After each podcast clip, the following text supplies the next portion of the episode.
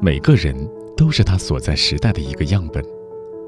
他的故事里印记着这个时代跳动的节奏。一个人，两个人，三个人，很多人，我们在这里听见他们的故事，一起读懂这个时代的脚步。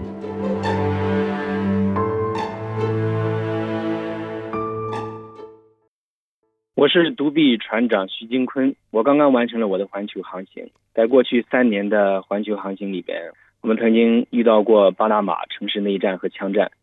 也曾经遇到过海盗，穿越过风暴。实现梦想很伟大，可是，在实现梦想的过程当中，我们却要卑微的匍匐前行。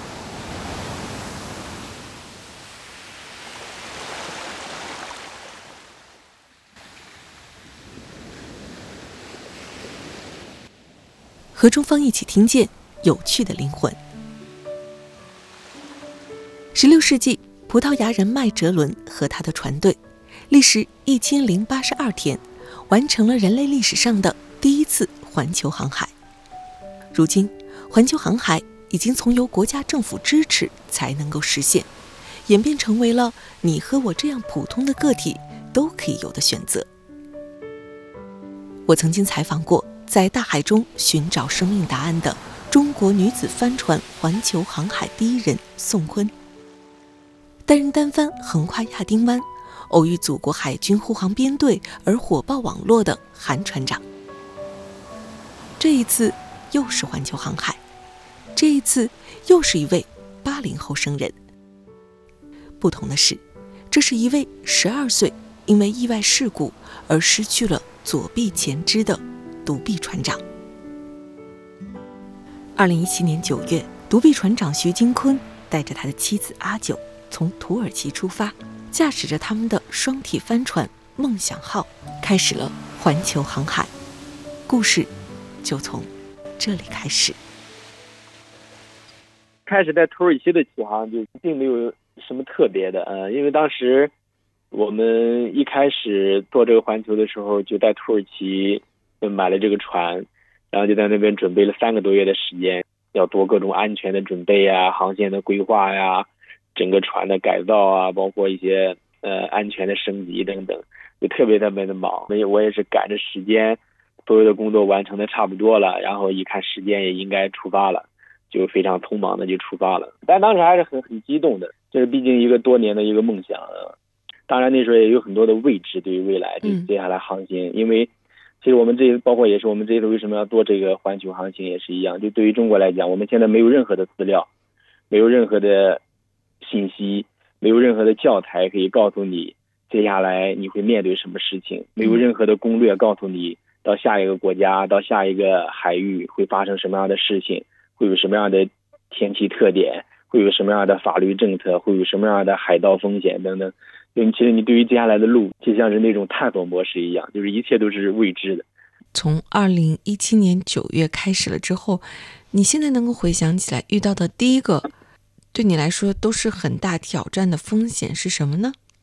像这个环球的航行，其实还是非常非常有挑战性的。其实对于我来讲也是一样。如果非要说一个的话，比如说像是就在今年。南大西洋的纳米比亚的时候，我就遭遇了一场风暴，呃，也是反正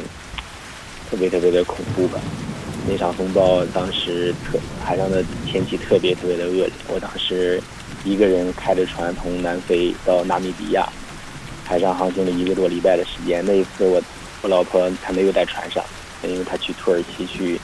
去休息休息了，然后我就自己一个人开着船去纳米比亚，结果在路上遇到了风暴。天气非常非常的糟糕，那一次是我我们整个环球三年以来在海上遇到的最恶劣的一次天气了。嗯，因为整个船都几乎都要失控。呃，然后有一次，一个巨大的浪，大概得有十多米的一个海浪从我的船尾压了过来，差点把我的船都给打翻了。反正就是情况特别特别的糟糕，我当时都已经做好了最坏的打算，嗯，求生和弃船的准备。那时候反正，但是那时候就觉得还是想继续坚持下去，所以就一直全神贯注的去控制船。因为我当时船只有一个人，所以我就没有办法离开我的驾驶台，我就一直这个手扶着船舵，就一直航行，航行了大概二十多个小时以后就没有离开船舵，一直在躲避那个大风，躲避后边的巨浪，然后就控制好船的角度，不要让船翻掉，然后一直航行了二十多个小时以后，直到风暴过去以后。我才得到了一点休息的时间，然后等到那个风暴一过去的时候，我记得当时整个身子就像是僵住了一样，每个肌肉、每个关节都疼得不得了，但是还是非常庆幸那一次能够挺过去。海盗说起来可是一个相当古老的行当，特别是在航海发达的十六世纪之后，只要是商业发达的沿海地带，就会有海盗出没。全球受海盗威胁的黑暗海域可是有不少，索马里海域、亚丁湾、马六甲海峡、几内亚湾等等。独臂船长徐金坤的三年环球航海中，他遇到过海盗吗？海盗，大家可能生活在这种和平的年代，可能只有通过一些电影和一些什么新闻里面，偶尔能够听听到一些信息。嗯，但大家可能。很多人都难以相信这些问题会真的存在。那像我们在航行在世界各地的海域，到现在为止，其实还是有很多地方都存在一些海盗。南美的那个哥伦比亚海域附近，其实是一个呃是一个海盗区。我们其实在这之前，在去之前，我们就已经查取了大量的资料，呃，然后了解到那个情况。其实，在快抵达那个海域附近的时候，我首先我们一开始我们就已经采取了一些措施，就是尽量的。去远离陆地，呃，我们其实往外还跑了非常远，当时离陆地的距离大概得有个四五百公里的距离，就想尽量避开。但是后来，就在我们航行到那个哥伦比亚海域附近的时候，突然我们在海上航行的时候，就有发现了一条高速的快艇正在向我们靠近。然后首先当时我就引起了警觉，因为我知道在这么远的海域附近是不可能有这么高速的快艇可以到达的，它附近一定有一条母船。反正它是一个非常不正常的行为，因为如果像像这么远的距离，一般都是叫捕鱼区嘛，呃，像这种地方只有一些大型的渔船才有可能来。那么这种船的特大大渔船，它肯定就比较慢，呃，也比较大。你像这种快艇能在这种地方出现，就非常非常的不正常。所以当时我就引起了我的警觉，因为当时我的船上只有我太太，还有我们的一个小妹妹，呃，然后只有两个女孩，还有我一个人。但因为当时考虑到船上这两个女性，我就。特别怕给他们制造这种紧张的氛围，会让他们，呃，反而会让他们失控。所以当时我就并没有告诉他们这个情况。但显然，你能我已经能够感受到他们开始有点紧张了，因为他们一直在问我这是什么船，什么情况。我一直告诉他们不用担心，我说就是一条渔船。但但是我马上我就开始采取一些措施。然后那时候我就记得我把我开始把船帆降了下来，因为我们开着帆航行的话，我们的那种机动性就比较差，就不太好，容易去这种躲避，呃，和逃跑。对，降下了船帆以后，就开动了我们船上的那个这个引擎，开启机动航行，这样我的机动性就会比较高。第二呢，然后我就开始让那个让我们船上所有的船员，我们就开始在，我就开始鼓励他们在船上开始经常抖动抖动啊，然后包括让他们穿一些衣服去掩盖自己性别上的特点，嗯，让他们都穿上航海服，绕来绕去的，去增加那种船上人多的感觉。国外的一些船，他们有时候有的船上会会申请配备武器。但当时我们的船上并没有配备武器，所以那时候我就因为我船上有一支鱼枪，所以我就把我的鱼枪拿出来，和我的单筒望远镜绑在了一起，然后做成了一支像是一支狙击步枪的这样一个的一个东西，就开始在我的甲板上做这种观察，一直在不断的观察他们，并且做出这种瞄准的这种姿态，远远的去震慑他们，不要让他们靠近。然后就这样，那条海盗船就一直跟着我们，试图靠近，又退回去，然后一不断的靠近，退回去，再观察我们船上的情况，僵持了大概差不多一个半小时到两个小时左右的时间吧。后来他们决定放弃，然后我就看他们就开始掉头就离开了，所以我们就这样成功的化解了那一次的海盗危机。所以那个时候你紧不紧张？嗯，还好吧，我觉得，因为那时候我觉得，因为第一，我是我是作为船长，我觉得我肯定不能去紧张。再一个，这么多年的航海，我们还我还是有很多的专业的训练嘛，在这一方面就是还是比较冷静，就觉得你紧张不会去解决任何的问题。像那种那种情况下，如果你表现出了紧张，如果让别人嗅到了你的紧张的味道，反而会招来更多的攻击。所以我觉得有时候像在海上，我们觉得更多的当面对困难、面对一些像这些风险的时候，我觉得更多的还是一种要有强大的自信，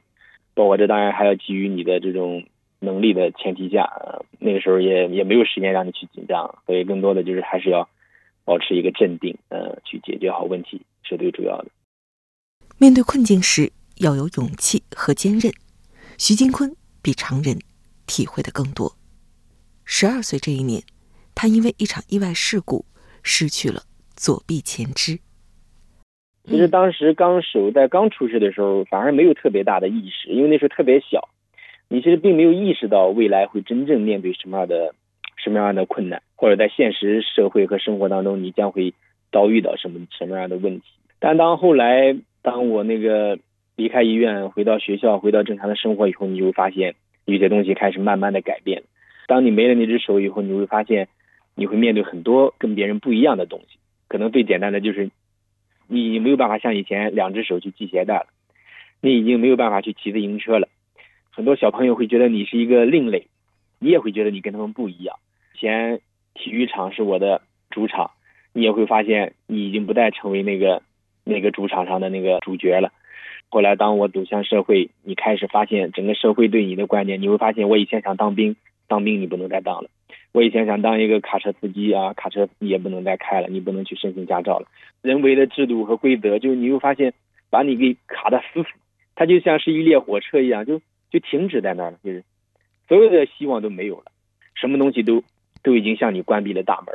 包括当时我手出事的时候，我记得我在办婚礼的时候，我当时被抬上救护车的时候，我就听到了一句话，就是因因为当时围了很多的人，当时抬着我去救护车的时候，就我们周围村里就围过来很多的人来看，那时候正好过年的时候，然后就隐隐约约听到很多人都非常乱，有的人在喊喊出事了出事了，有的人就在喊完了完了完了完了，然后就有一个老人就说说这孩子废了这孩子废了，当时就那一句话就。我觉得我都已经快死了，我觉得那时候都已经就在半昏半迷，这种濒临死亡的时候，我就听到这句话，就成为了我一辈子忘不掉的一句话。甚至在曾经有一段时间，它成为过一种噩梦，它就是它不断的再去重演的一个一个过程。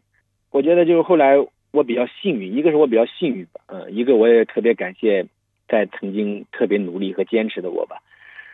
是怎么找到帆船这个运动去点燃你的生命之光的？二零零六年的时候，一个偶然的因素，呃，就是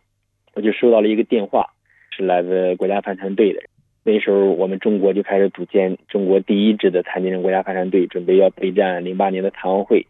然后当时就打电话找到我，然后因为他们那时候就在全国各地的省队里边去选拔一些适合条件的一些年轻的运动员，然后来招过来试训。那时候在全国各地大概招了几百个人吧。然后当时打电话就找到我说：“你有没有兴趣来试一下帆船这个项目？因为那时候很小，说那时候对于中国来讲，帆船更是一个非常陌生的东西。什么叫帆船？我说不知道呀。现在说起来特别的有有趣吧，特别滑稽吧。因为那时候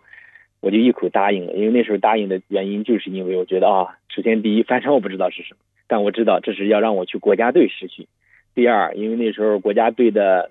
餐饮的补助比较高，我们那时候就是国家队可以吃到更好的食物啊。那时候国家那时候在省队一天是二十五块钱的餐标，嗯，那时候去国家队一天就是一百块钱的餐标。我说 OK，哇，好高啊！我说我去，我说我去，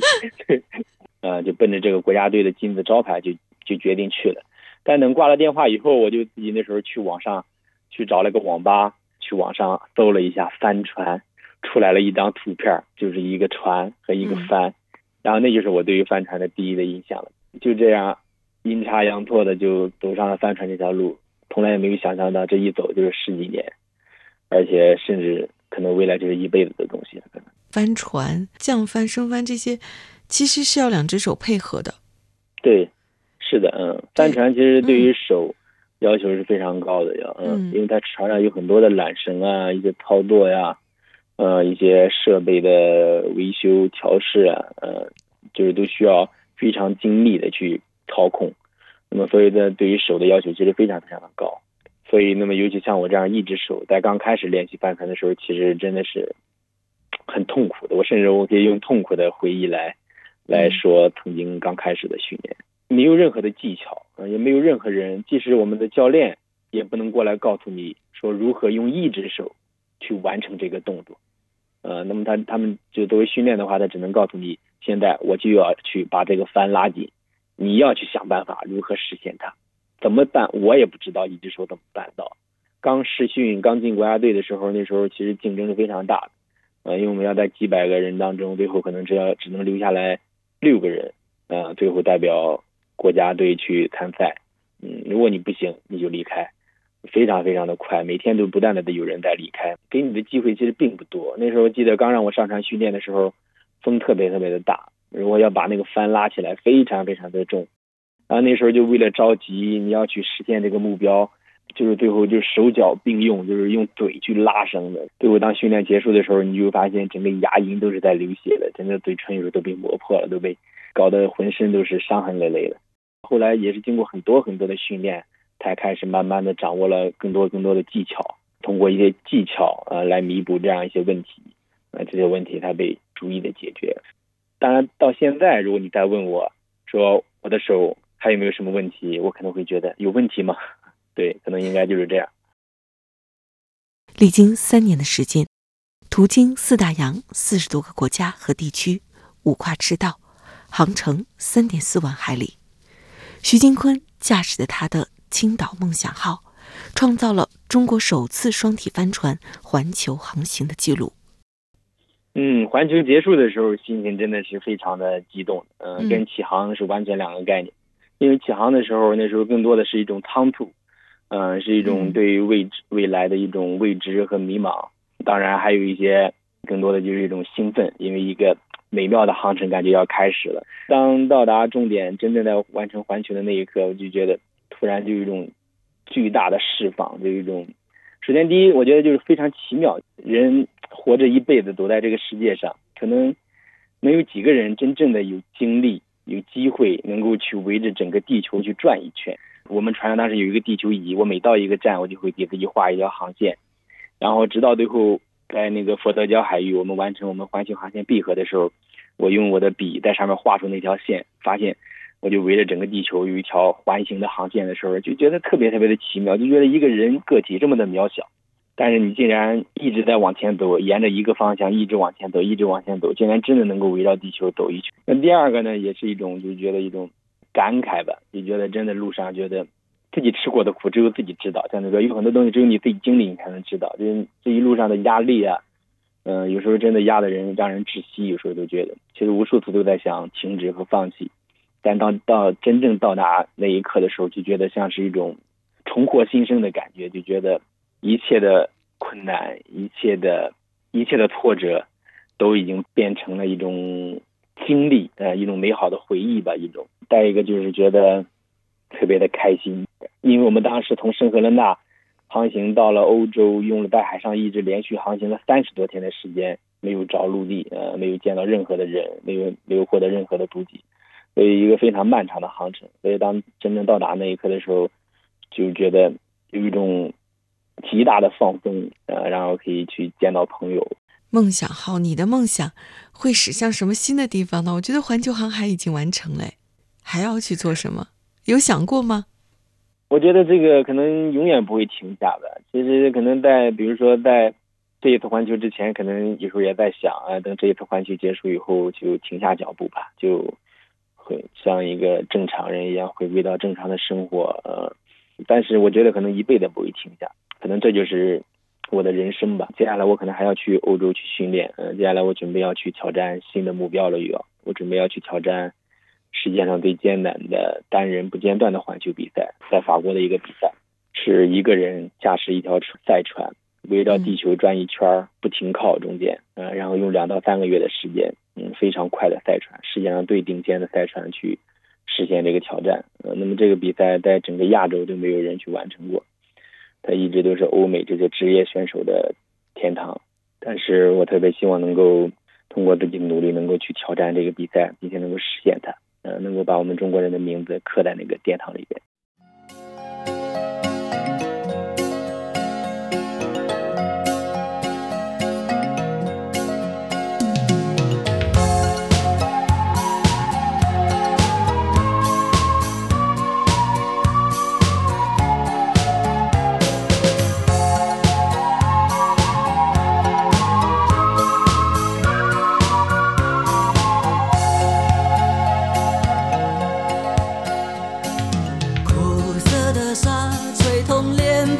感觉像父亲的责骂，母亲的哭泣永远难忘记。年少的我喜欢一个人在海边，卷起裤管，光着脚丫踩在沙滩上，总是幻想海洋的尽头有另一个世界，总是以为勇敢的水手是真正的男儿，总是一副弱不禁风孬种的样子，受人欺负的时候，总是听见水手说：“他说风雨中这点痛算什么？擦干泪，不要怕，至少我们还有梦。”他说风雨中这点痛算什么？擦干泪，不要问为什么。长大以后，渐渐地忽略了父亲、母亲和故乡的消息。如今的我，生活就像在演戏，说着言不由衷的话，戴着伪善的面具，总是拿着微不足道的成就来骗自己，总是莫名其妙感到一阵的空虚。总是靠一点酒精的麻醉才能够睡去，